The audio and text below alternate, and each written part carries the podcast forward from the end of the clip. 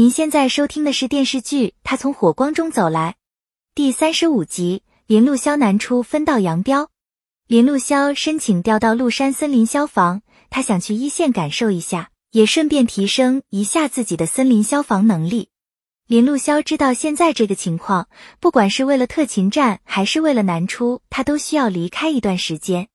孟国红以战友的身份告诫林路潇，无论他走到哪里。只要不忘记当初为什么选择这条路，就永远不会迷失方向。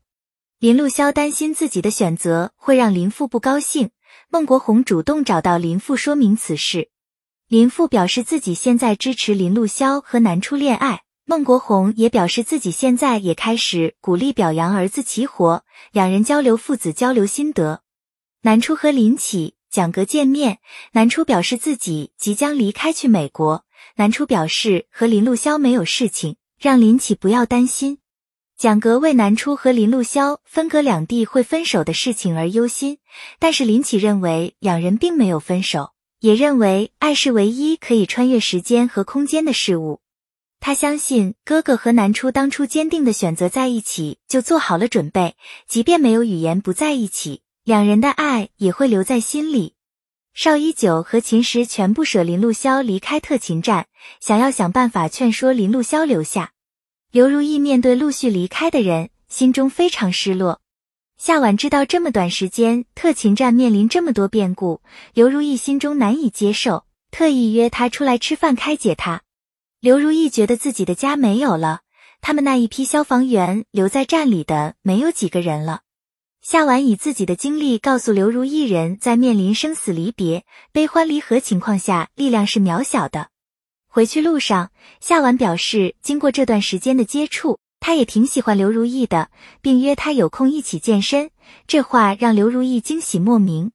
林路潇即将前往麓山，他召集大家提前道别，也为特勤站建立三十周年庆祝。林路潇表示，今日是特勤站的生日，也是一次新生。他告诉大家，不要认为是每个人改变了特勤站，而是特勤站改变了大家。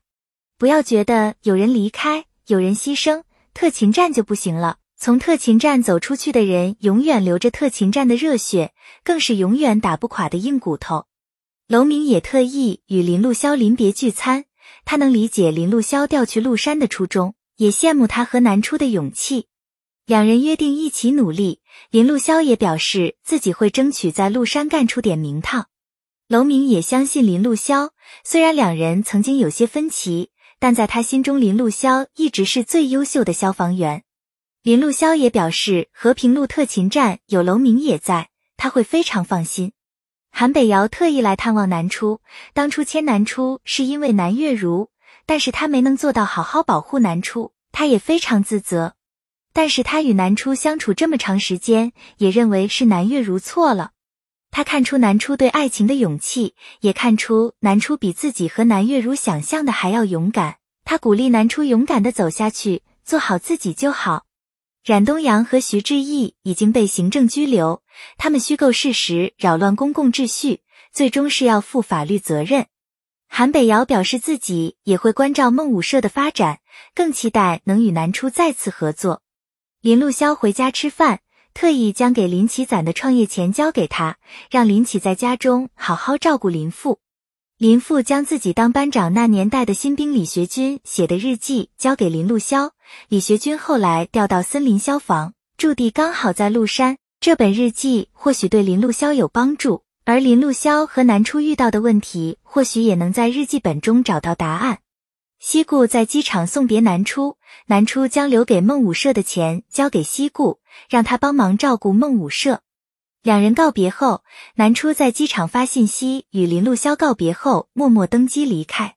林路潇在战友救援之时离开，刘如意等人回来后发现他已经离开，于是几人录制视频和林路潇道别。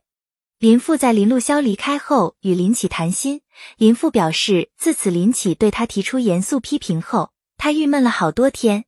他认真的反省了自己，也认为自己对林启哥俩要求太严格。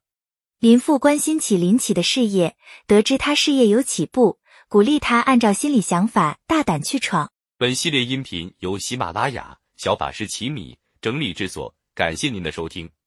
音频在多音字、英语以及专业术语方面可能会有不准确的情况，如您发现错误，欢迎指正。更多电视剧、电影详解音频，敬请订阅关注。